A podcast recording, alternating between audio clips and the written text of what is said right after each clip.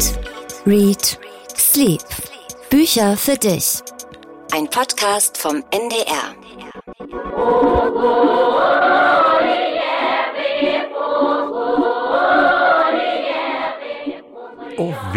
Weh. Was hast du denn da mitgebracht? Ja, Jan, wir machen eine Zeitreise in die Sowjetunion. Ich habe Ah. nämlich ein richtig schönes Buch mitgebracht. Das passt wirklich super zu unserem Podcast. Höhepunkte sowjetischer Kochkunst heißt das. Und das Cover, sag ich mal, könnte dir Angst machen. Oh, ein Fisch. Ein riesengroßer Fisch auf einem Teller mit wahrscheinlich Erbsen und so. Daniel, ich bin raus. Nein, nein, nein, nein, nein, nein. Es, abbrechen? es klingt ja wie ein Kochbuch. Es ist eine Familiengeschichte. Anja von Bremzen, die erzählt die Geschichte der Sowjetunion anhand von Gerichten, von Essen. Das Ganze autofiktional, also irgendwo zwischen Sachbuch und Roman. Es ist wirklich viel Fisch darin, viel Fisch. Aber ich habe für dich etwas anderes versucht. Die literarische Vorspeise. Ich bin Daniel Kaiser. Und ich bin Jan Ehlert und wir sind Redakteure beim Norddeutschen Rundfunk und wir lieben das Lesen und manchmal auch das Essen, wenn es denn das Richtige ist. Es ist ja kein Fisch. Äh, Was findest du vor dir? Oh, ich sehe zum Glück was ganz Gesundes. Eine Naja. rote Paprika, Ja. liebevoll geschnitten. Ja, das ist ja Naja. nur die Beilage. Dann sehe ich ein halbes Pfund Butter, Liebevoll dekoriert. liebevoll dekoriert in der Verpackung noch. Und ich sehe ein Kastenbrot. Ja. Also ein großes, sehr helles Brot ähm, mit Mais oder so. Also es ist ein bisschen fester. Ja, genau. Es ist ein moldawisches Maisbrot. Oh. Ein Gericht aus der Sowjetunion. Mit so, also es ist kein süßes Brot, sondern es ist tatsächlich auch Feta-Käse noch drin. Äh, Und das ist aus diesem Buch. Ein, eine Geschichte gibt es auch dazu. Ähm, Das hängt nämlich mit Khrushchev zusammen, dem alten Generalsekretär der KPDSU. Äh, Wenn man Khrushchev sagt, steht in dem Buch, dann lachen die Russen und sagen sofort Kukurussa, also Mais. Denn Khrushchev wollte die Sowjetbürger vom Mais begeistern. Die fanden aber, das ist doch nur gelbes Sägemehl, damit kann man doch kein echtes Brot mit Seele backen. Aber es gibt tatsächlich, steht in dem Buch, eine Vielfalt sowjetischer Maisrezepte. Und jetzt, jetzt kommst Ich mag ja Mais unglaublich gerne. Also Ah, ich kann das super. gar nicht verstehen. Ich finde, Mais ist eines der unterschätztesten Gemüse, die es gibt. Ich wusste nicht, es wurde versprochen, dass das Brot saftig ist. Und ich war mir nicht sicher, ob es mir gleich im ersten Anlauf Nee, gelingt. du musst, glaube ich, ein halbes Pfund Butter drauf schmieren. Deshalb habe ich mir sicherheitshalber, also ich finde aber schon, dass es eine ganz ordentliche Substanz hat. Probier mal. Ja. Mhm. Warte, mit der Paprika. Naja, jetzt schmeckt es nach Paprika. Ich sollte es vielleicht mal ohne probieren. Ist relativ leicht gemacht. Ähm, Maismehl, Eier und äh, dann im Ofen und es sieht sehr lecker aus. Also es sieht ein Tick leckerer aus, als es schmeckt. Also es, wenn es so goldbraun im Ofen dampft, vielleicht hätte man noch ein bisschen mehr Feta reinreiben müssen. Ja, kann man machen. Kann man. Sei froh, dass nächstes Mal, wenn du so kommst, dann kommt nächstes Mal der Aal hier auf den Tisch vom Titel. Also. Ähm, mehr zur sowjetischen Kochkunst und was das mit diesem Buch zu tun hat, später in den All-Time Favorites. Jetzt kommen wir aber erstmal zu einem anderen Buch. Die Bestseller Challenge. Es lässt sich auch nicht so leicht schlucken. Ich hole einmal Luft. Wir haben gelesen. Nachmittage von Ferdinand von Schirach. Das ist ja ein Erzähler, der sich mit moralischen und juristischen Grenzfragen auseinandersetzt. Zum Beispiel in Terror mit der Frage, darf man ein vollbesetztes Flugzeug abschießen, wenn das von Terroristen gekapert wurde und man so durch den Abschuss mehrere Menschenleben retten kann. Oder in Gott, das haben Daniel und ich besprochen in einer anderen Folge, da ging es um die Frage, ob Sterbehilfe denn erlaubt sein solle oder nicht. Und jetzt also Nachmittage. Darin geht es nicht um eine Geschichte, sondern es ist eine Sammlung von Geschichten, von Erzählungen, einige ganz kurz, nicht mal eine Seite lang, die thematisch einen weiten Bogen spannen. Da geht es über Gedanken über den Tod, Liebesgeschichten und immer wieder auch die Frage nach der Schuld. Daniel, hat dir der Nachmittage einen besonders schönen Lesenachmittag beschert? Naja, also man liest das so schnell runter. Und ja, er hat ein Händchen für gute Geschichten, finde ich. Von Leuten, die er in Hotelbars trifft oder in Italien, also Nachbarn von Freunden. Und die Geschichten, die er da hört und dann erzählt, er ist ein Geschichtendetektor. Die mit dem Kinobesitzer aus Berlin mit nur einem Auge zum Beispiel. Oder der Tierarzt, der plötzlich unter Exhibitions, Exhibitions, Exhibi ah, unter Exhibitionismusverdacht steht. Und ganz besonders krass, dieser schwule Uhrenfabrikant aus der Provinz, der von einem Berliner Szene-Typen aus der schwulen Szene erpresst wird. Also er erzählt diese Lebensgeschichten, aber diese Art, wie er sie erzählt, damit werde ich nicht so richtig warm. Ich habe irgendwie jedes Mal das Gefühl gehabt, der beutet diese Geschichten aus, er presst sie aus. Das hat irgendwie keine Schönheit beim Erzählen, sondern das halt so eine, hat so eine kalte Effizienz eines Gerichtsreporters. Und er hat am Ende ja immer so Pointen und er bemüht sich ja sehr um die Pointen und baut so eine richtige Rampe. Und die sind für mein Gefühl immer nach Schema F, immer dieselbe Bauweise. Und beim dritten Mal ahnt man schon, ah, jetzt geht's gleich äh, in Richtung Ende, jetzt äh, biegen wir auf die Zielgerade ein. Und dann immer so tiefschürfend klingende Banalitäten als Kern. Man kann verzweifelt sein und trotzdem poetisch. Also mir hat das nicht gereicht für ein echtes Lesevergnügen, ehrlich gesagt. Wobei ich den Spruch eigentlich ganz schön fand. Ja, aber das ist doch ein bisschen Bünse, ne? Ja, gut. Also was, was wirklich schön ist, er kann einfach Spannung aufbauen. Er kann diesen Twist aufbauen, dass man irgendwann plötzlich denkt, wow, so geht das Ganze aus. Die Geschichte mit der Armbanduhr war so eine. Da saß ich am Ende und dachte, Mensch, das ist aber raffiniert. Fand ich dann, überhaupt nicht. Gar nicht. Also ich war, fand das wirklich eher, ich fand das, äh, dass man, man, man hörte die Drechselgeräusche. Man hörte die Drechselgeräusche beim Lesen. Mir ging das wirklich, ich konnte, hab, hab diesen, dieses Twist-Gefühl nicht so stark. Okay. Mhm. Vielleicht ist es dann zu raffiniert. Also, dass man eben merkt, nein, also, dass man merkt, mhm. es ist in der Technik so perfekt komponiert, dass ein bisschen das Erzählerische, vielleicht also diese Beigeräusche, die das Gedrechselte dann übertönen könnten, weil es ein paar mehr Blumengelanden sind oder etwas, was es spannender erzählt. Vielleicht fehlt das dann. Mir ging tatsächlich es ein bisschen so, dass ich dieses Gefühl des Ausbeutens geteilt habe. Das ging schon gleich mit der zweiten Geschichte los. Ganz kurz, es geht um Isabella Duncan, mhm. eine berühmte Tänzerin, die auf tragische Art und Weise ums Leben kam und hier werden auf einer Seite wirklich nur die Boulevardschlagzeilen ihres ja. Lebens hintereinander gereiht. Der junge Dichterfreund, der Selbstmord beging, sie selber, die bei einer Autofahrt in einem Bugatti ums Leben kam, weil sich ihr Schal in einem Autoreifen verfing. Grausam, aber das wird dem Leben dieser Person ja überhaupt nicht, überhaupt nicht gerecht, sondern man, es hat wirklich so etwas ja, Rosinenpickendes. Genau ne? so, genau Er hat so, diese ja, Anekdote gelesen, gedacht, da kann man was draus machen und macht dann aber nichts draus, sondern Gen stellt es einfach nur hin, ja. sodass man da denkt, oh, das ist aber grausam. Und das war es dann aber auch. Und das finde ich schade, weil das Buch wird ja beworben damit, dass sich doch ein erzählerisches Ganzes wieder aus diesen Geschichten ergibt, was ja in anderen, in Schuld geklappt hat. Da ging ja. es immer um diese Grenzfrage, ja. soll man die Person jetzt verurteilen oder nicht? Kann man dieses Verbrechen vielleicht aus moralischen Gründen gutheißen, wenn auch nicht aus juristischen oder nicht? Da gab es so einen roten Faden. Und hier beginnt das Ganze mit einem roten Faden, mit einer Geschichte, wo von einem roten Faden, der in Schiffstaue eingewebt ist, erzählt wird. Und ich habe so gehofft, dass einer kommt, und dann wird es doch ein bisschen beliebig in den Sachen, die er rausgreift. Mal eben eine Liebesgeschichte, mal dann die Geschichte über den Fabrikanten, der erpresst wird, der am ehesten noch so eine typische Schirach-Geschichte ja. ist, würde ich sagen. Und andere, der einäugige Kinobesitzer, das hatte ich schon wieder komplett vergessen, mhm. weil es scheinbar nicht hängen geblieben ist. Das fand ich sehr schade. Also der, man hatte so den Eindruck, der hatte noch so ein paar äh, Texte in so einem Kasten zu liegen und die hat man jetzt unter dem Namen, unter dem klingenden Namen, unter dem Bestseller mhm. verheißenden Namen und so ist es ja auch gekommen, Schirach einfach mal veröffentlicht. Genau, sowas wie mhm. weggeräumt vom Nachttisch, ja. so hieß glaube ich mal eine Kolumne. Alles was irgendwo noch ja. rumlag, steckt da jetzt drin und wird dann aber aufgeladen. Es beginnt ja, ich dachte, du musst es lieben. Es beginnt mit einem Zitat aus dem Zauberberg, ja, also deinem aber, Lieblingsbuch. Ja. Der Mensch soll um der Güte und Liebe willen dem Tode keine Herrschaft einräumen über seine Gedanken. Und dann kommen auch so zwei Geschichten, die mit Tod zu tun haben.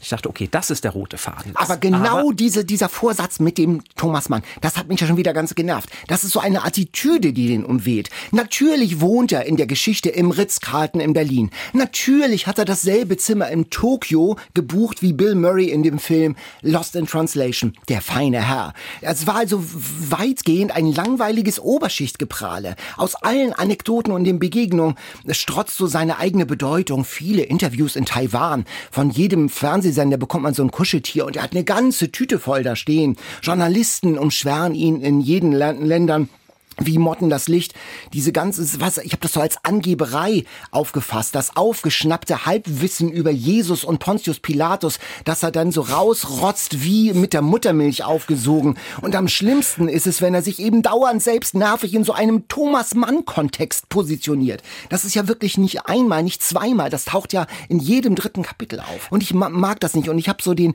den Eindruck, dass es mir, also das ist ganz persönlich und subjektiv gesprochen, es hat nichts mit den literarischen Qualitäten Qualitäten des Buches zu tun. Dieser Mann ist mir echt unsympathisch vom Lesen. Ich stelle mich fest, mich interessiert fast überhaupt nicht, was der Schnösel da denkt. Und äh, ich finde, äh, jetzt nach, nach Gott, das mochte ich ja auch nicht, weil das auch so ein manipulativ und überheblich aus meiner Sicht war. Ich finde, Schirach, der ja so gefeiert wird und dessen Name so eine Aura des Bestsellers und des großen Literaten umweht, der wird überschätzt. Und nach diesem Buch denke ich, weil es ja um ihn geht, auch von sich selbst. Na, also das will ich dann doch nicht so stehen lassen, weil er kann eindeutig erzählen. Und das merkt man ihm. Er beherrscht das Handwerk. Das ist auch schon mal eine große Kunst. Das können nicht so viele.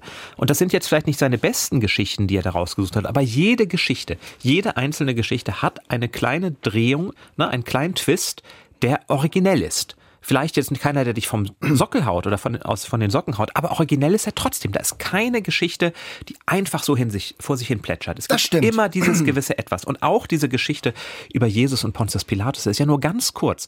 Aber diese Doppelbödigkeit, die da aufscheint, es geht ja darum, dass einer behauptet, die Wahrheit müsse immer gesagt werden. Und der Twist ist dann, naja, aber was in der Bibel steht, kann auch nicht wahr gewesen sein, weil Pontius Pilatus die Sprache von Jesus nicht sprach. Und dann macht er ja gar nicht mehr damit. Dann beutet er das nicht aus. Er lässt einfach mal diese Widersprüche nebeneinander stehen. Und das ist schon etwas, was man lesen kann und hinterher drüber nachdenken und diskutieren kann. Und das hat er schon vielen anderen Autorinnen und Autoren voraus. Mag sein. Ähm, mich hat es sozusagen, ich fand es, ähm, fand das Handwerk irgendwie nicht sehr elegant. Ich fand es irgendwie zu holzig und ähm, zu, zu wenig subtil. Und ich äh, teile das nicht ganz, dass er ein guter Erzähler ist. Also, Ja, also ja. wie gesagt, er hat ein, ein Händchen für Geschichten. Er kann das identifizieren, aber ich finde, er macht nicht wirklich etwas Großes Literarisches. Ja, aber es wäre ja auch unfair, jetzt von diesem einen Ja. Erzählband auf den ganzen Autor zu schließen, der ja wirklich auch ganz, Jetzt haben wir aber ganz schon tolle Werke gemacht Ja, hat. wir haben auch schon Gott äh, zusammen besprochen und das, da war ich auch, das hat mich auch nicht überzeugt. Ich fürchte, wir bleiben bei Schirach da ein bisschen im Dissens, Jan. Äh, Jein, bei diesem Buch bin ich ja ganz bei dir. Das ist, das ist bestenfalls gute Unterhaltung. Das Ja. kann man an einem Nachmittag lesen. Ja. Es tut nicht weh. Es stößt ein paar interessante Gedankengänge an. Aber es ist jetzt auch nicht so erschütternd in der Auseinandersetzung wie die Frage mit dem Passagier. da Ja, das, wieder, das genau. Passagierflugzeug, allein dieses Konstrukt, was er damals geschaffen hat, Ja. was dann ja auch in Theatern gespielt wurde, im Fernsehen. Im Fernsehen, Soll man genau. oder nicht? Und die Leser und Leserinnen selber in die Haftung nimmt. Du musst du musst entscheiden. Wie entscheiden, würdest du genau. handeln? Das war ein großartiges Experiment und ein großartiges Buch. Also ich finde, einigen wir uns bei diesem Buch einfach darauf, wenn man Schirach lesen will, dann nicht unbedingt das. Ferdinand von Schirach Nachmittage bei Luchterhand erschienen, 175 Seiten, also auch nicht allzu dick, 22 Euro. Aber dafür nicht ganz billig. Da finde ich ganz ich- ja, Jan, das war ja gerade deine Woche. Absolut. Ich bin ja immer. Ich war Monate vorher nervös. Ich weiß nicht, ob man es gemerkt hat, aber versucht, alle Bücher zu lesen von Nobelpreiskandidatinnen aus der Mongolei, aus Südamerika, aus wo auch immer, um, wenn denn der Name fällt, sagen zu können. Ich hab's gehasst. Kenne ich ja. Natürlich. Laszlo Krasnohorsky, war ja klar. Nein, natürlich nicht. Aber nein, es ist für mich tatsächlich immer eine ganz besondere Woche, die Nobelpreise, weil ich schon immer gespannt bin, wer wird das denn? Wer wird jetzt aus dieser Masse der Schriftstellerinnen und Schriftsteller herausgehoben und plötzlich spricht die ganze Welt über ihn oder sie? Und Annie Ernaux, hattest du die auf dem Zettel? Die hatte ich auf dem Zettel, ja. Aha, da. Die, Ja. ja, die, nein, die, die galt ja lange, lange schon als eine Favoritin tatsächlich. Also seit, ich weiß nicht wie viele Jahren, tauchte ihr Mhm. Name immer wieder auf unter den Top 20, wo so geraunt wurde, wer könnte es werden. Und jetzt wurde sie es. Und ich habe mich sehr gefreut über diese Entscheidung, als der Name fiel, weil es tatsächlich eine Erzählerin ist, von der ich schon mal was gelesen hatte, ja, aber weil das Schreiben für sie wirklich etwas, so habe ich das Gefühl, lebensnotwendiges ist. Sie versucht ja in ihren Büchern ihr eigenes Leben zu verstehen, indem sie es aufschreibt, darüber nachdenkt und sich ganz ungeschützt an ihren Erinnerungen aussetzt. Und das sind furchtbare Erinnerungen. Es geht um eine Abtreibung, die sie mit einer Kommilitonin zusammen im Studentenwohnheim versucht hat durchzuführen, weil eben damals in den 60ern Abtreibung verboten waren und sie von der Medizin alleingelassen wurde. Es geht um Vergewaltigung, es geht um Gewalt zwischen ihren Eltern.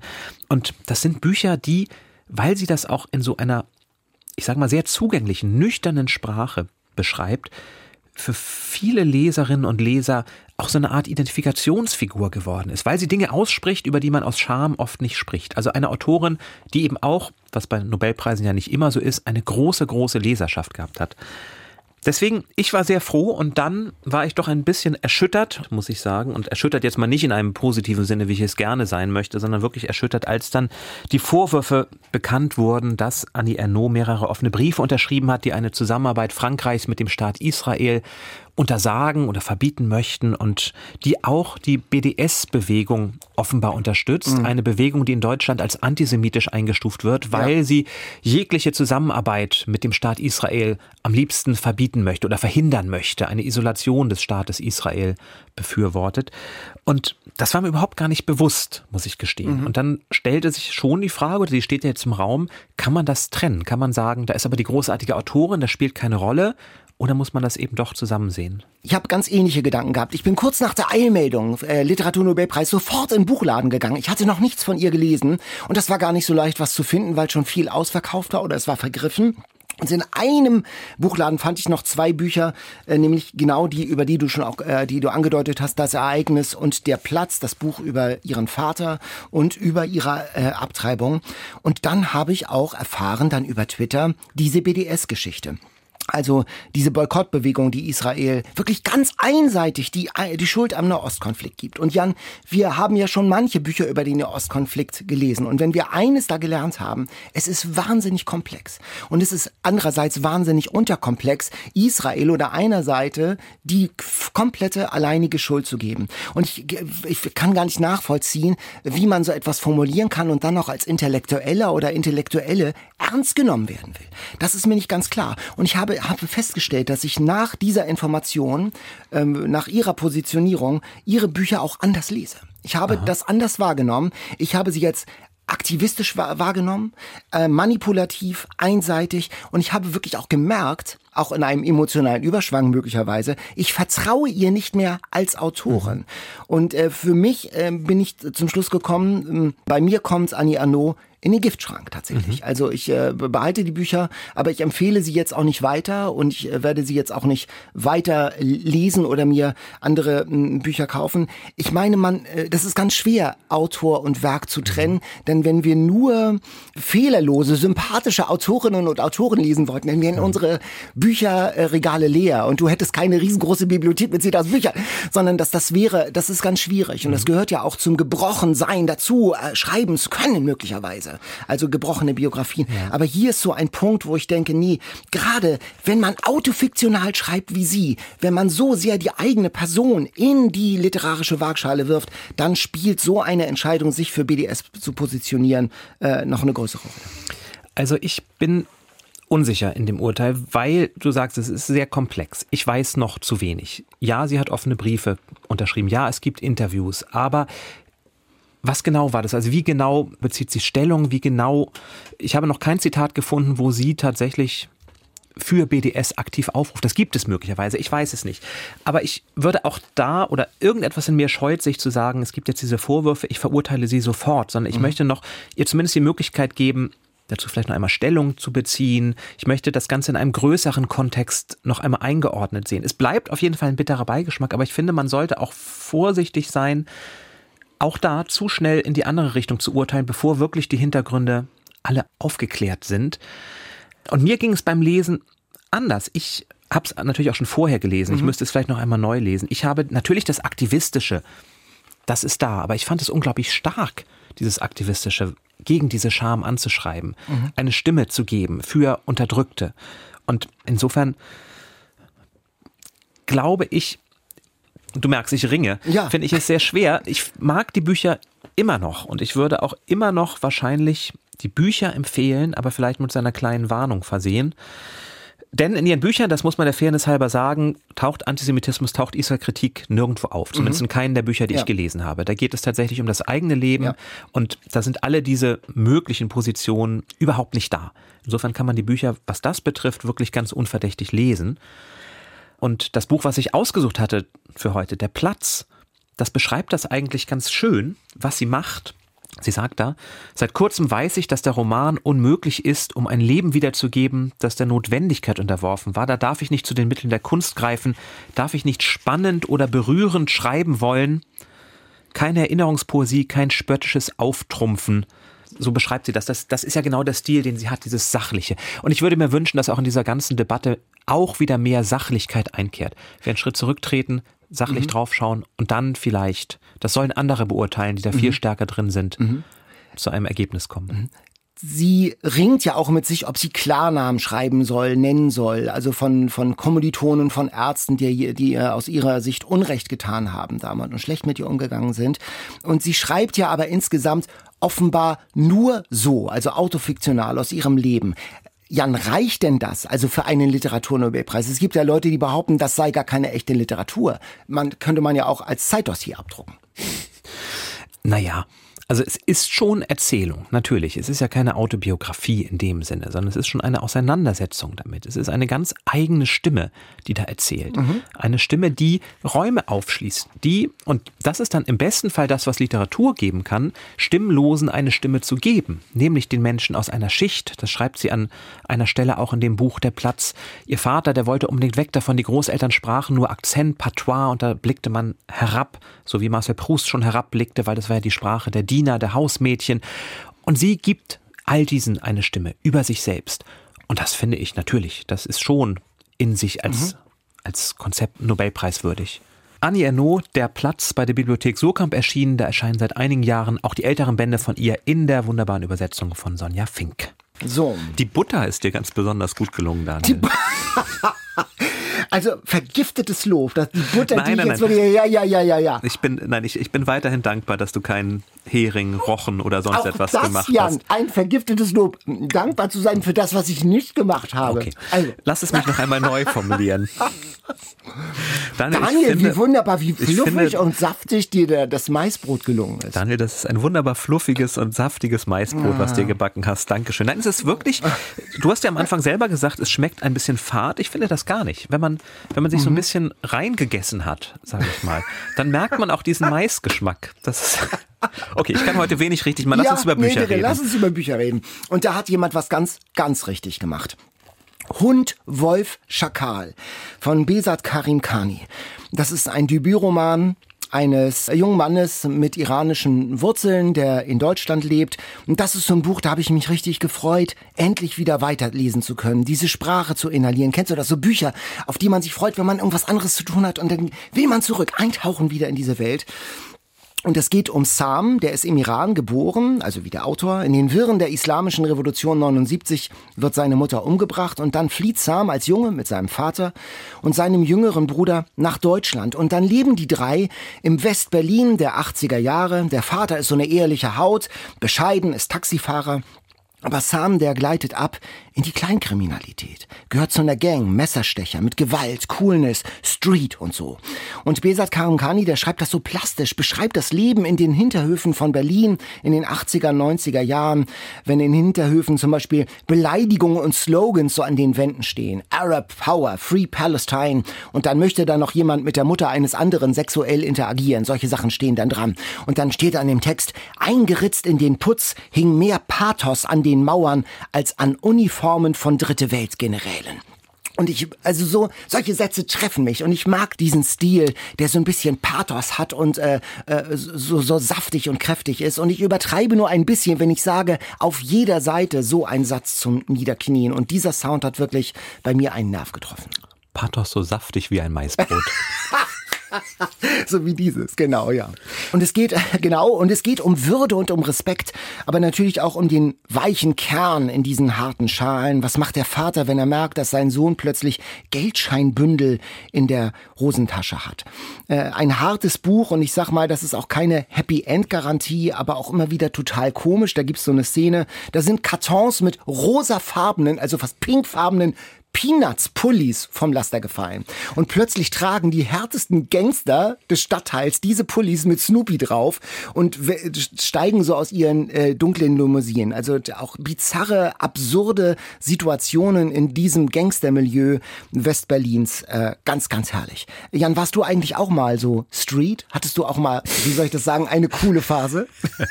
Ich überlege, ob ich mal einen pinkfarbenen Snoopy-Pulli hatte. Das habe ich nicht gefragt, genau. Bist du aus einer dunklen Limousine gestiegen? Nein, nein, ich glaube nicht. Es gab sicherlich mal als Teenager Versuche in diese Richtung zu gehen, die dann aber ganz schnell von allen als Versuche entlarvt wurden und dann habe ich es lieber wieder sein lassen. Ich hatte mal tatsächlich einen Freund, der hat mir zum Geburtstag ein Autoradio unklarer Herkunft geschenkt. Das war, glaube ich, so das Weiteste, was ich aus meiner behüteten, braven Kindheit und Jugend dazu beisteuern könnte. Insofern habe ich das wirklich auch mit Interesse und mit Freude gelesen. Ein wirklich sehr ein sehr starkes Buch. Ich war ja in der Jury für den Haberfront Literaturpreis für den, für den besten Debütroman. Und das hat er gewonnen. Und ich möchte sagen, einstimmig. Wir waren in der Jury wirklich von diesem Buch sehr überzeugt. Und das hat ganz viel Spaß gemacht, dieses Buch zu lesen. Das packt und es rührt.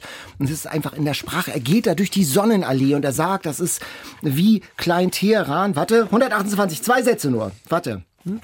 Seite 128 ähm, bam, bam, bam, also er, er, er, kifft dann, er nimmt, dreht sich einen Joint und manchmal, meist zwischen der goldenen und der blauen Stunde und nach ein, zwei Joints wirkte die Allee, als gäbe es einen Code, einen zentralen Geist, der alles lenkte, damit es nicht einfach nur Dienstag war, Mittwoch oder Donnerstag.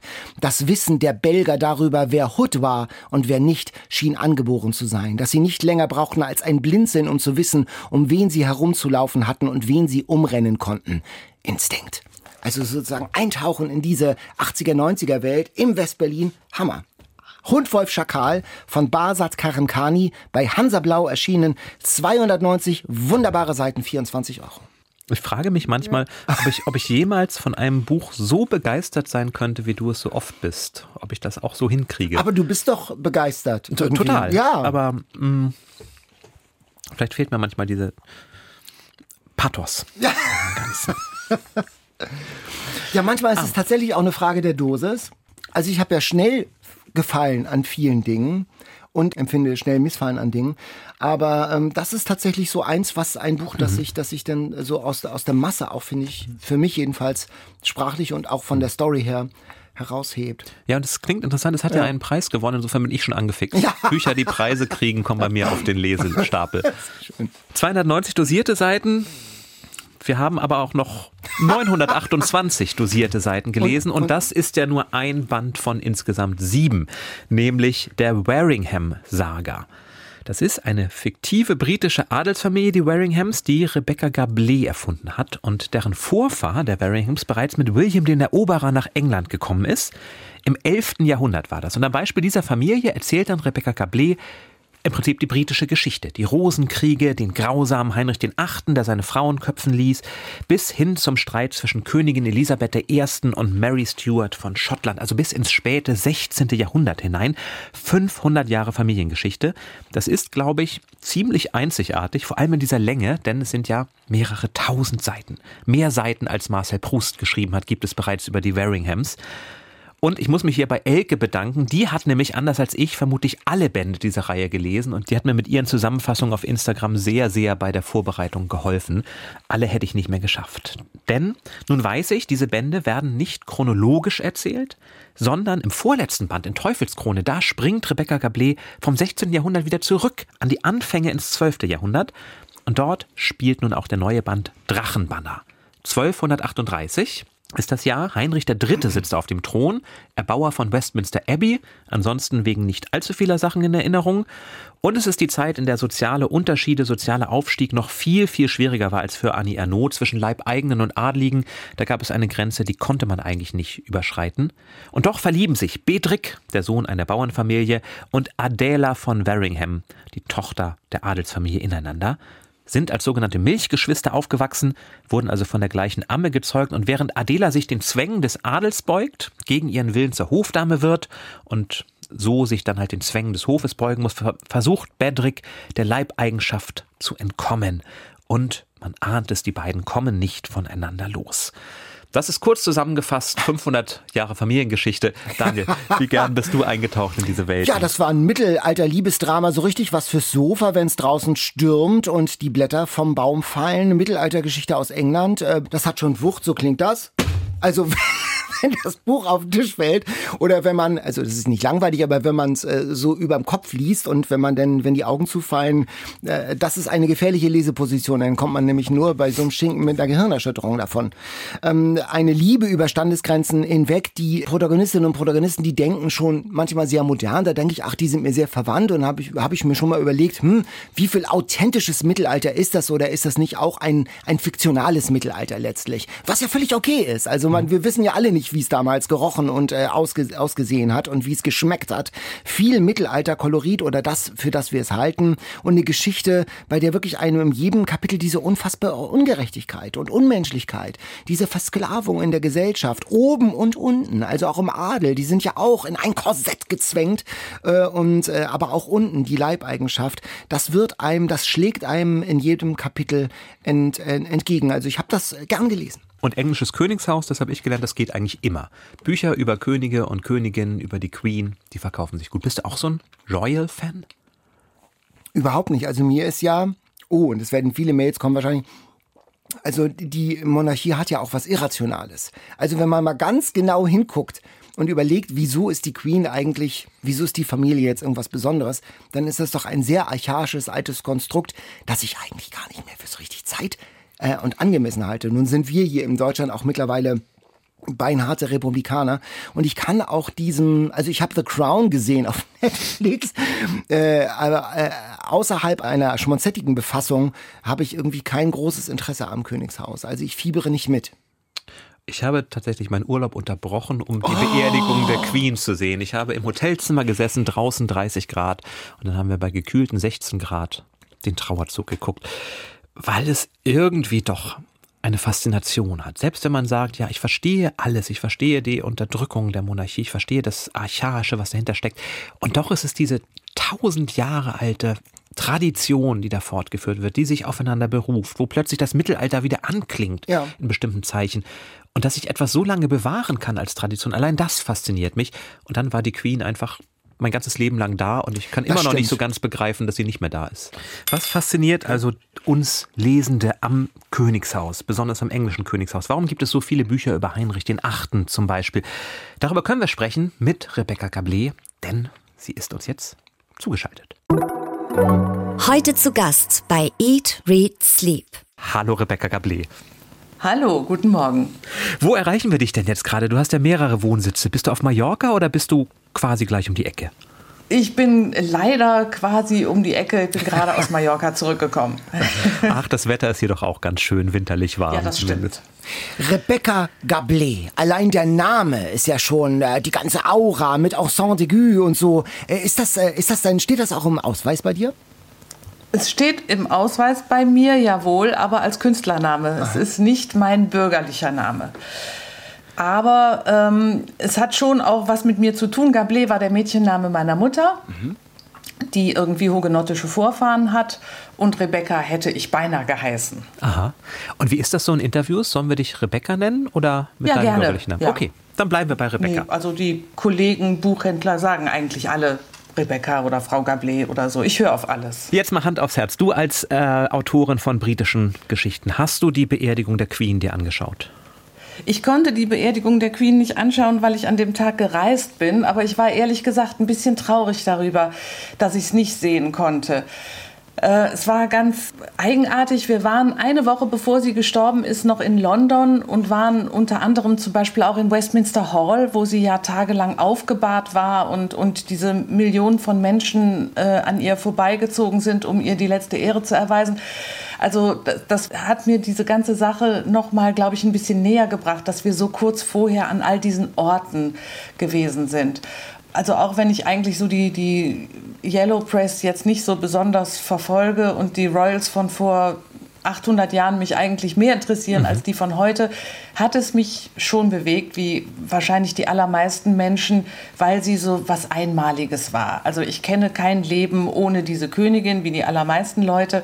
Und es hat sich schon ganz komisch angefühlt, dass sie jetzt ähm, von uns gegangen ist, mhm. ja. Die Royals vor 800 Jahren, die haben es dir besonders angetan. Warum denn eigentlich? Äh, sind die auch so, sag ich mal so, Yellow Press spannend wie Harry und die, die ganze Mischpoke? Ich finde sie eigentlich noch ein bisschen spannender, weil sie eben auch politisch aktiv waren und äh, man könnte auch sagen gelegentlich hyperaktiv. Die meisten waren sehr streitbar und äh, haben eben ihre Konflikte auf dem, auf dem Schlachtfeld ausgetragen. Das finde ich ehrlich gesagt ein bisschen interessanter als äh, das, was die Royals uns heutzutage so zu bieten haben. Wobei wir ja ganz froh sein können, dass sie nicht alle diese Fäden auf dem Schlachtfeld austragen, oder? Absolut. Ich bin auch froh, dass wir nicht mehr in einer Monarchie leben, wo der König sagt, oder äh, das und das wird jetzt getan und dann wird das getan auf Gedeih und Verderb. Also davon handelt ja letzten Endes auch mein Roman von dem steinigen und schwierigen Weg zu demokratischen Strukturen die ich natürlich bevorzuge, um darin zu leben. Aber so als Setting für einen Roman hat das schon so seinen Reiz mit den hast, Royals von hast, damals. Hast du denn so einen Lieblingskönig? Ich weiß, Richard Löwenherz kommt bei dir nicht so gut weg in den Büchern, aber gibt es so einen, der es dir besonders angetan hat? Ja, es, also Richard Löwenherz kann ich wirklich nicht leiden. Ich kriege immer die Krise, wenn ich an Parlament in Westminster vorbeikomme und da steht sein riesiges Reiterstandbild mit dem hochgereckten Schwert. Und also dieser König hat sich wirklich für England Dreck interessiert und hat von seinen zehn Regierungsjahren gerade mal sechs Monate in England verbracht und hat das Land wirklich nur benutzt, um es auszunehmen, äh, um seine Feldzüge zu bezahlen. Und trotzdem wird er so verehrt. Naja, da kann man nichts dran machen. Bei mir kann er keinen Blumenpott gewinnen. Aber schöner Name. Und ja, das stimmt, das stimmt. Wobei das überhaupt nicht nett gemeint war von den Sizilianern, die ihm den Namen gegeben haben. Sie wollten eigentlich damit sagen, dass er äh, wie ein wildes Tier, wie ein reißender Löwe sich benimmt. Aber sei es drum, heute ist der Name positiv besetzt. Mhm. Mein Lieblingskönig ist Edward III. Mhm. Der hat zwar leichtfertig und leichtsinnig den Hundertjährigen Krieg gegen Frankreich ausgelöst, 1336. Aber es war ein sehr charmanter König, auch deswegen, weil er äh, sein Ideal war, so die ähm, Lebenswelt von König Artus am englischen Hof wieder zu beleben. Und zu dem Behufe hat er unter anderem auch den berühmten Hosenbandorden gegründet. Hm. Also ähm, ja, ein sehr positiv verbrämter König, aber ich glaube, dass er auch wirklich ein netter Kerl war. Vom Hosenbandorden konnte man ja auch beim Begräbnis der Queen wieder was sehen. Also die Tradition, die sich da durchzieht, das ist das, was mich so fasziniert an dieser langen Geschichte. Das finde ich auch toll. Was natürlich auch daran liegt, dass die Queen ihre Blutlinie nahtlos zu diesem eben genannten Edward III. zurückverfolgen kann und noch ein paar Jahrhunderte weiter. Das macht diese Tradition natürlich aus und, und, äh, und unterfüttert sie auch, dass das immer so eine durchgehende Linie war, auch wenn sich die Familiennamen ab und zu geändert haben. Das ändert nichts daran, dass es äh, immer von einer Generation an die andere nahtlos weitergegangen ist. Mhm. Deine Bücher, auch jetzt Drachenbanner, das, das strotzt ja voll mittelalterlichem Lokalkolorit. Das ist, steht auch drauf, es ist ein historischer Roman. Aber die, die Protagonistinnen und Protagonisten, die, die handeln so ganz modern. So würden wir auch denken, so würden wir auch handeln. Ähm, wie, wie wie sehr bist du äh, der Geschichte verpflichtet, der, der Authentizität und äh, wie viel ähm, künstlerische Freiheit gibst du der Modernität deiner Figuren? Also ich bin schon der Authentizität sehr verpflichtet. Ich würde nie irgendwas äh, verfälschen. Also wenn ein Ereignis so und so stattgefunden hat, nachweislich, also wenn es durch Chroniken belegt ist, dann wird es bei mir nicht anders erzählt.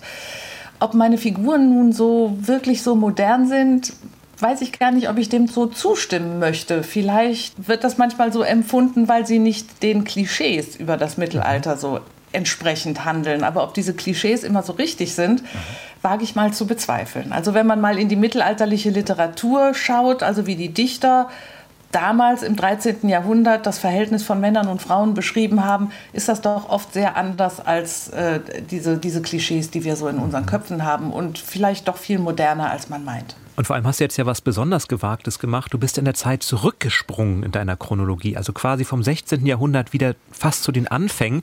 Wie behält man denn da den Überblick, dass dann wirklich die Continuity, die du jetzt ja quasi neu starten musst, dass da nichts durcheinander kommt? Ja, muss man sich schon sehr konzentrieren und auch viele ähm, äh, Notizen machen. Also das mache ich natürlich im Computer. Ich habe immer so, so Timelines für, für, für meine Romanhandlungen. Und äh, das mache ich relativ ausführlich, damit mir da äh, keine Fehler unterlaufen. Ja, mit dem Zurückgehen in der Zeit, mir blieb nicht viel anderes übrig. Ich war eben am Ende des äh, elisabethanischen Zeitalters angekommen, also Elisabeth I. mit den Piraten und der Armada und so. Das äh, ist eine Zeit, die ich auch sehr gern mag. Danach wird es bei mir schwierig. Da kommen die Stuart-Könige und ist auch eine spannende Zeit, gar keine Frage, aber es inspiriert mich nicht. Also wenn ich darüber nachdenke, fallen mir dazu keine Geschichten ein. Ich wollte aber gerne noch weitere Warringham-Romane schreiben. Darum blieb mir praktisch nur der Sprung zurück in der Zeit und dann bin ich eben äh, ins, 12, ins 13. Jahrhundert gegangen, spätes 12., Anfang 13. Jahrhundert mit Teufelskrone und daran anschließend kam jetzt Drachenbanner. Und bis zum Lächeln der Fortuna habe ich jetzt noch so ein Zeitfenster von 100 Jahren. Na, da passen ja noch ein paar Romane rein. das heißt, das wirst du jetzt chronologisch schließen, dieses Fenster. Könnte sein, weiß ich noch nicht genau, aber könnte ich mir gut vorstellen. Und jetzt muss ich gleich gestehen, ich habe einen Fehler gemacht. Ich spreche von den Waringhams, aber so heißen sie gar nicht. Genau, sie heißen Waringhams. Ah, okay. Also wenn ich vor 25 Jahren, als ich damit angefangen habe, schon gewusst hätte, dass es Hörbücher geben würde und Podcasts wie diesen, den wir gerade aufnehmen, dann hätte ich es mit zwei R geschrieben. Dann wäre der Fall nämlich klar gewesen. Das habe ich aber nicht gewusst und deswegen auch nicht gemacht und deswegen gibt es diese ähm, Verunsicherung schon mal öfter, ob es mhm. nun Warringham oder Waringham heißt. Das ist äh, eine Interpretationssache, aber weil ich ja Göttin meines eigenen Universums bin, kann ich auch bestimmt bestimmen, wie das ausgesprochen wird. Das fällt ja auf, dass bei dir sehr viele starke Frauen vorkommen. Sei es Eleanor, die Schwester von Heinrich III., sei es eben auch Adela von Warringham, eine der Protagonisten, aber auch in anderen Büchern schon. Die Mutter von Richard Löwenherz beispielsweise richtige Powerfrauen. Und die hat es damals auch wirklich so gegeben. Ja, auf jeden Fall. Also äh, die Mutter von Richard Löwenherz ist wahrscheinlich die berühmteste Frau des Mittelalters, Eleonore von Aquitanien. Vor der haben Päpste und Könige geschlottert. Die war also nun wirklich äh, bestimmt nicht so eine furchtbar angenehme Zeitgenossin, aber eine wahnsinnig charismatische und, und starke und eben auch sehr, sehr mächtige Frau. Sie war die reichste Frau ihres Zeitalters und deswegen auch die mächtigste. Zumal sie es auch verstanden hat, sich mit all ihrem Reichtum nicht an irgendwen verheiraten zu lassen. Oder wenn sie geheiratet hat, hat sie zweimal getan, dann hat sie gesagt, wo es lang ging. Also sie war schon eine klasse Frau und die Eleanor jetzt hier in meinem Roman ist ihre Enkelin. Und mhm. ich glaube, dass sie einfach auch viel von ihrer Großmutter in den Genen weitergegeben bekommen hat oder vielleicht eben sich auch ähm, von ihr was abgeschaut hat, also von ihr gelernt hat. Mhm. Wie weit geht eigentlich deine Liebe zum Mittelalter? Also abseits des Schreibtisches und jetzt in den letzten 25 Jahren. Warst du schon mal auf so einem Mittelaltermarkt? Ja, also ich, ich war da schon mal gelegentlich, aber ich muss ganz ehrlich sagen, es ist nicht so meine Welt, womit ich das jetzt überhaupt nicht äh, kritisieren will oder so. Das ist einfach äh, nicht das, was mich anspricht. Mich spricht eher das an, was ich in Büchern lese, vor allem auch in zeitgenössischer mittelalterlicher Literatur und was in meinem Kopf stattfindet. Also ich brauche das nicht, auf einen Markt zu gehen, wo die Leute sich mittelalterlich verkleiden und seltsam sprechen. Das tut so gar nichts für mich. Also für, für mich findet das Mittelalter eher so in meiner Vorstellung und wie gesagt in der Literatur statt. Und meine Liebe zum Mittelalter ist schon sehr groß. Ich meine, sonst würde ich mich ja nicht seit einem Vierteljahrhundert beruflich mit nichts anderem beschäftigen. Aber in meinem Alltag findet das eigentlich nicht statt. Also auch nicht in der Wohnung? So hast du, was hängt da bei dir, was nein, an der Wand oder so? Gar nichts nein. Mittelalterliches? Naja, ich habe ein Schwert. Das hat mein ah. Verleger mir geschenkt zum... Äh, zum 15. Verlagsjubiläum, glaube ich, weiß nicht mehr genau. Das war ganz toll. Da waren wir ähm, einen ganzen Tag in einer Schmiede in der Nähe von Solingen und haben also zugeschaut, wie das Schwert geschmiedet wurde. Das war ganz, ganz großartig. Und das hängt jetzt hier bei mir an der Wand. Aber ansonsten habe ich eigentlich keine mhm. mittelalterlichen Gegenstände um Aber mich du, rum. Du besitzt, habe ich gelesen, zwei englische Silberpennies aus dem 13. Jahrhundert, die dir beim ja, Schreiben sehr geholfen haben. Das ist richtig, ja. Ähm, also das hat so ein, das hängt mit Corona zusammen, dass nun bei diesem Buch die Silberpennies auf einmal so eine Rolle spielten. Ich mache für jedes Buch eine Recherchereise zu den Schauplätzen.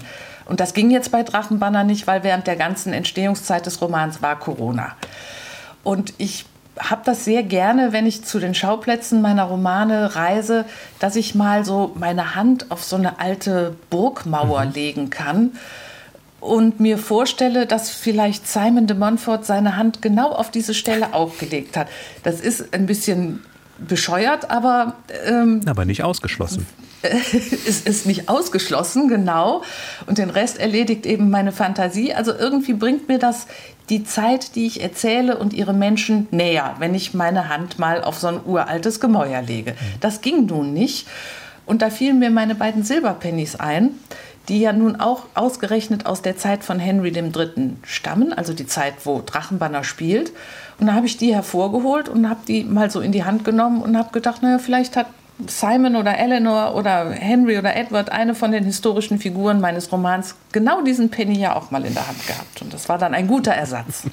Was der wohl wert wäre, wenn ihn wirklich Eleanor in der Hand gehabt hätte. Ja, leider gibt es darüber keine Dokumentation, sonst wäre der bestimmt viel mehr wert. Liest du denn selbst auch gern historische Romane oder was liegt bei dir auf dem Nachttisch? Ähm, ganz unterschiedlich. Ich lese äh, ab und zu auch gerne historische Romane. Aktuell lese ich den neuen von äh, Robert Harris, der zufälligerweise tatsächlich in der Stuart-Epoche spielt. Aber ich habe gedacht, wenn einer mir diese Epoche näher bringen kann, dann ist es, dann ist es Robert Harris, den ich sehr, sehr schätze. Äh, aber ich lese auch ach, ganz andere Sachen. Davor habe ich den neuen Stephen King gelesen. Mhm. Ich, so, und, und Dörte Hansen. Also so oh. wirklich relativ bunt. Mhm. Großartig. Oh.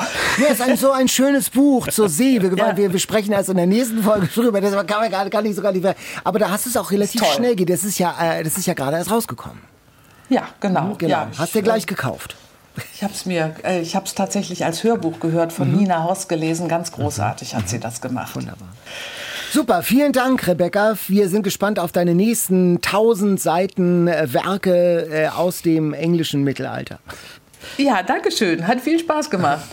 Danke und dann viele Grüße an den Niederrhein und vielleicht hoffentlich auch bald wieder nach Mallorca in der Sonne.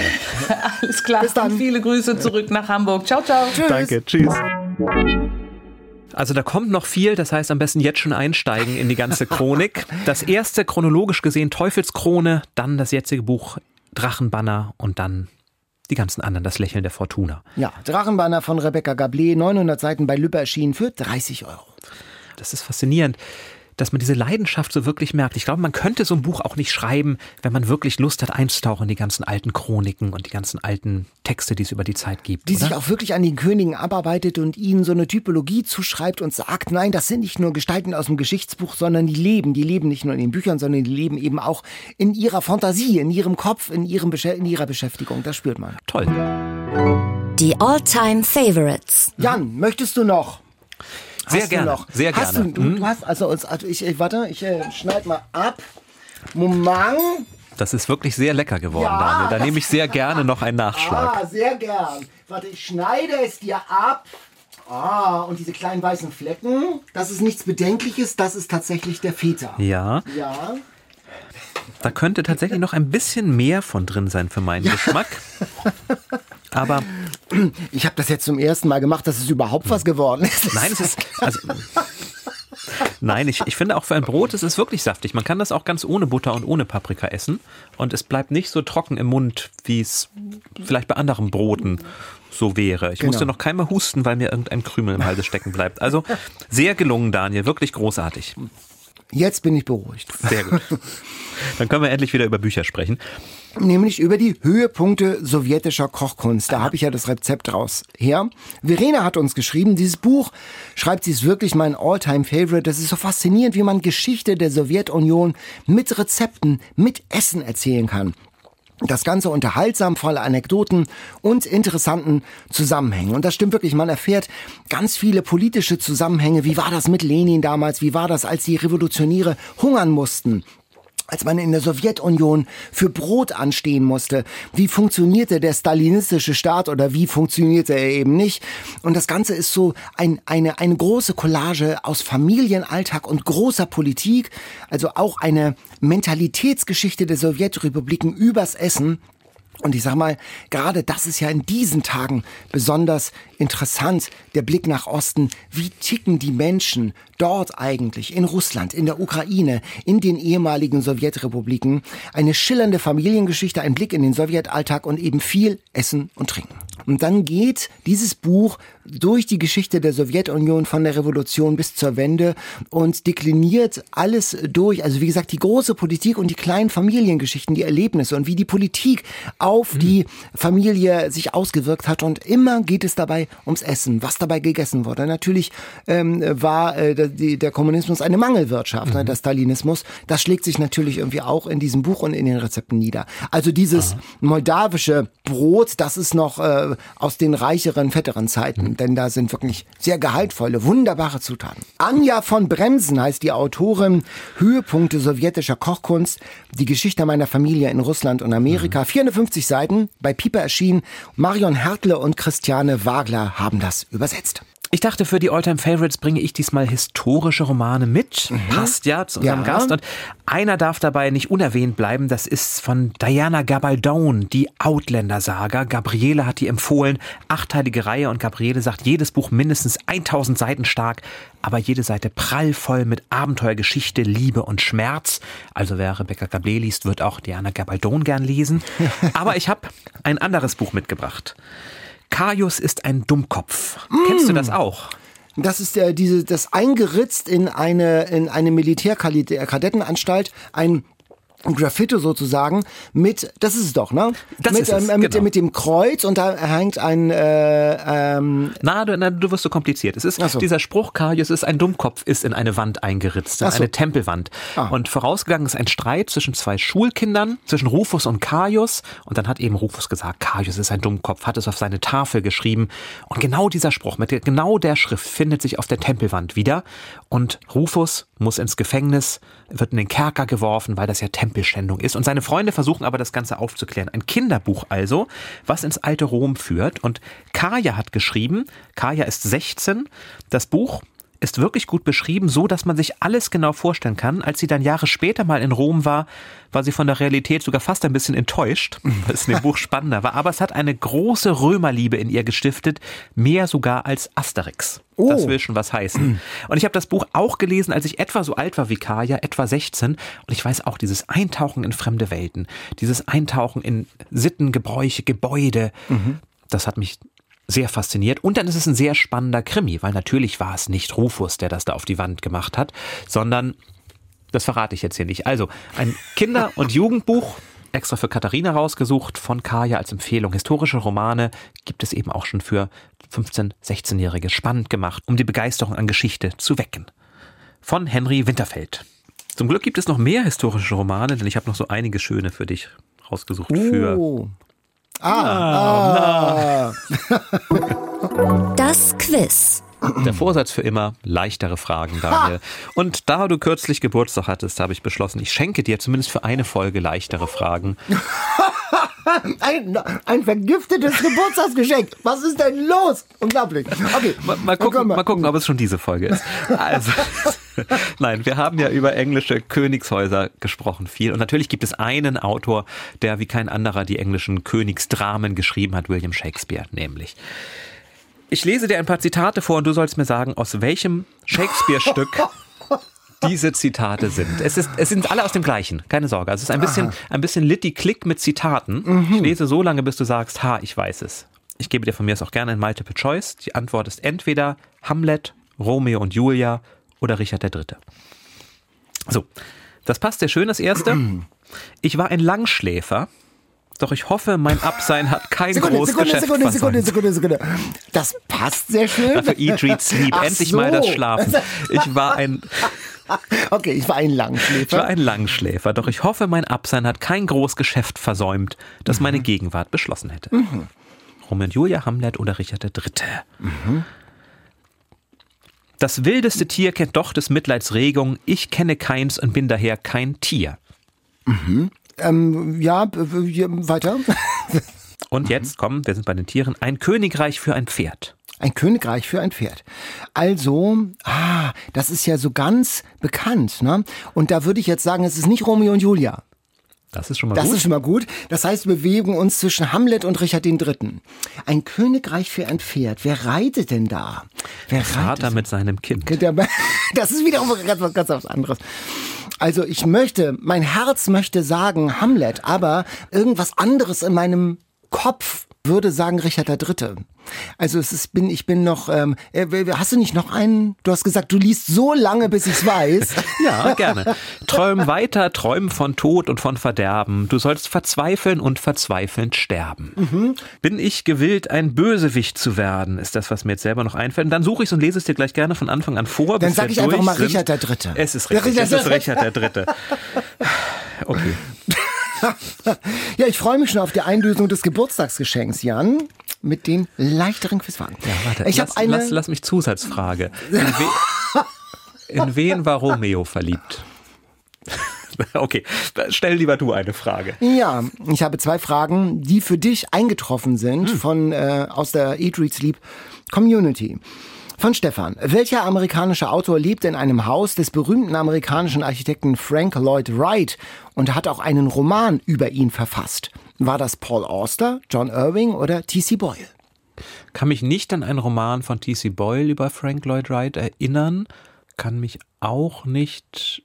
Wer war der dritte? Paul Auster, T.C. Boyle und? John Irving. John Irving. Ich kann mich auch nicht. Ich würde sagen Paul Auster.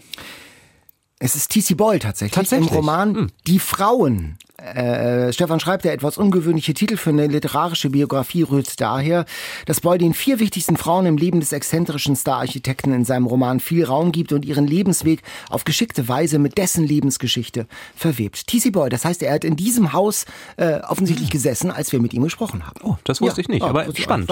Den Roman ja, genau. kenne ich auch noch nicht. Mhm. Ich gucke mal, ob der Preise gewonnen hat, dann lese ich ihn. Annie Ernaux war immerhin oder ist 82 Jahre alt, mhm. also schon relativ alt für eine Nobelpreisträgerin. Mhm. Sie war aber nicht die älteste, die den mhm. Nobelpreis erhielt. Wer war das? A. Doris Lessing. Mhm. B. Theodor Mommsen. Mhm. C. Rudyard Kipling. Mhm. Wenn das zu schwer ist, kann ich auch noch ein anderes Multiple Choice machen. Nö, dieses alles, das könnte, das total. also, okay. also Doris Lessing war auch, glaube ich, relativ alt. Also deine Multiple Choice sind ja immer so, dass das äh, Multiple Choice, da muss doch mal ein ganz junger dabei sein. Pass auf, ich, ich gebe dir einer. das ist doch kein Multiple Choice. Einer von den dreien war der jüngste Literaturnobelpreisträger ah. ever. Aha. Aber gut, ich gebe dir ein anderes. Ja. Also wer war der oder die älteste Literaturnobelpreisträgerin überhaupt? War das A. Martin Walser? War das B. John Irving oder war das C. Doris Lessing? Now we are talking. Sozusagen, weil das nämlich Doris Lessing ist irgendwie. Ja, ja genau. Das ja. ist doch mal, Jan, wir kombinieren uns. Also du machst Fortschritte bei der Gestaltung der Quizfragen. Wirklich ja, super. Es, es, war Doris Lessing, die tatsächlich auch seit den 1980er Jahren als Favoritin gehandelt wurde und dann 2007 den Preis erhielt. Da war sie 87 Jahre alt und kam mhm. gerade vom Einkaufen, als sie dann erfuhr von Journalisten vor ihrer Tür, dass genau. sie jetzt doch diesen Preis erhalten hat. Daran erinnere ich mich. Eine Quizfrage für Jan, schreibt Sarah. In Klammern, ich hoffe, sie ist schwer genug. Es ist eine Art Litty-Click. Dabei werden jedoch zwei Personen gesucht, ähm, weshalb es auch mehrere Tipps gibt. Also es werden zwei gesucht. Es ist also hochkomplex, genau richtig für Jan Ehlert. Wer, das ist die gesuchte Person 1, machte folgende Aussage über wen, gesuchte Person 2. Jetzt kommt das Zitat. Jeder Satz spricht, deute mich, doch keiner will es dulden. Also wenn du es jetzt weißt, dann kündige ich. Das ist eindeutig Lessing, der über Götze spricht. Nein, ich habe keine Ahnung. Beide Personen waren Männer. Und von Person 1 wird ebenfalls gesagt, dass seine Texte besonders schwer zu lesen und zu verstehen sind. Immanuel Kant. Nein. Die Werke von Person 2, also über die gesprochen wird, wurden größtenteils posthum und gegen den Willen veröffentlicht. Der erste, der war nicht nur Philosoph und Soziologe, sondern auch Musikphilosoph und Komponist. Und wir hören mal rein, so klingt das, was er komponiert hat.